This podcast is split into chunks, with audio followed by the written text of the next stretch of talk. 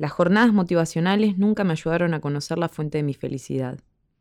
A menudo me pregunto si las lentes de la felicidad me fueron dadas. Puede que ser feliz se trate de una facultad o un don. Tal vez sea una capacidad a la que se puede arribar por medio de flores de Bach y meditación, o medicación y terapia.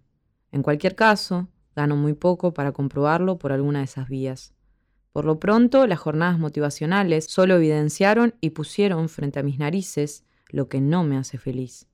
Algo así como un sistema por contraste. Mientras esperaba el colectivo, a lo largo de todos estos años, elaboré esta modesta lista de todo lo que en efecto me deprime.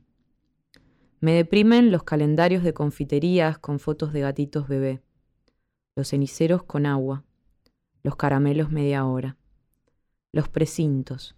En un mundo justo no existirían los precintos. Me llenan de agulia los frascos de plástico de la mermelada Emmet.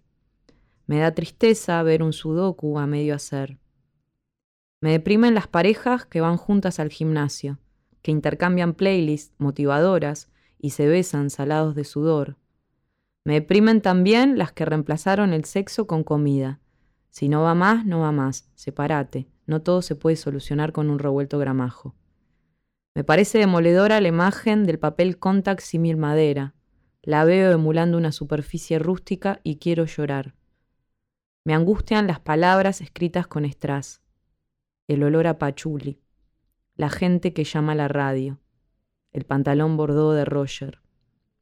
Me deprimen los delfines que cambian de color con el clima, el camino gastado y amarillento de las gotas del aire acondicionado que nadie se tomó el trabajo de limpiar de la pared.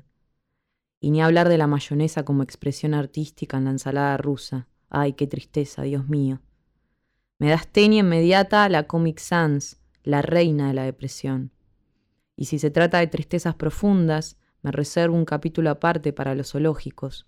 Fui una sola vez al de Buenos Aires y la primera jaula que vi fue la del oso polar Winner, en paz descanse. Me deprime el color marrón. Habría que erradicarlo de la escala cromática, que quede para los árboles. También tengo sentimientos encontrados con los turrones de maní. Se me hace un nudo en la garganta cuando veo casas alpinas y restaurantes decorados con formas geométricas ploteadas. Me entristecen a niveles patológicos las bolsas de supermercados sueltas, sin posesiones, deambulando por el mundo. Si algo aprendí de belleza americana es que las bolsas también sienten. Me deprimen las salas de espera de las remiserías. Ni hablar del chorizo desolado siempre presente en la bandeja de comida por peso. Me brota una angustia inmediata con las personas que le dicen running a correr, como si fuera un fenómeno de la física aerodinámica recientemente descubierto y no una conducta que el hombre lleva a cabo desde que era un primate. Me deprimen los acolchados con letras chinas. Una puede estar en todo lo que sea plan coger, pero letras chinas, colabora un toque, hermano. Me genera mucha angustia estar en un espacio físico donde hay colgado un cuadro de un payaso las palabras negri, chinela, anaquel y family. Mandale besos a la family, llanto mental. Las novias que escriben un te amo con masa en una pascualina. Me deprimen las madres que atesoran alajeros llenos de dientes de leche, cual el killer. Y sin duda el topollillo, que ser deprimente, con esa vibra entre clonazepam y pedofilia.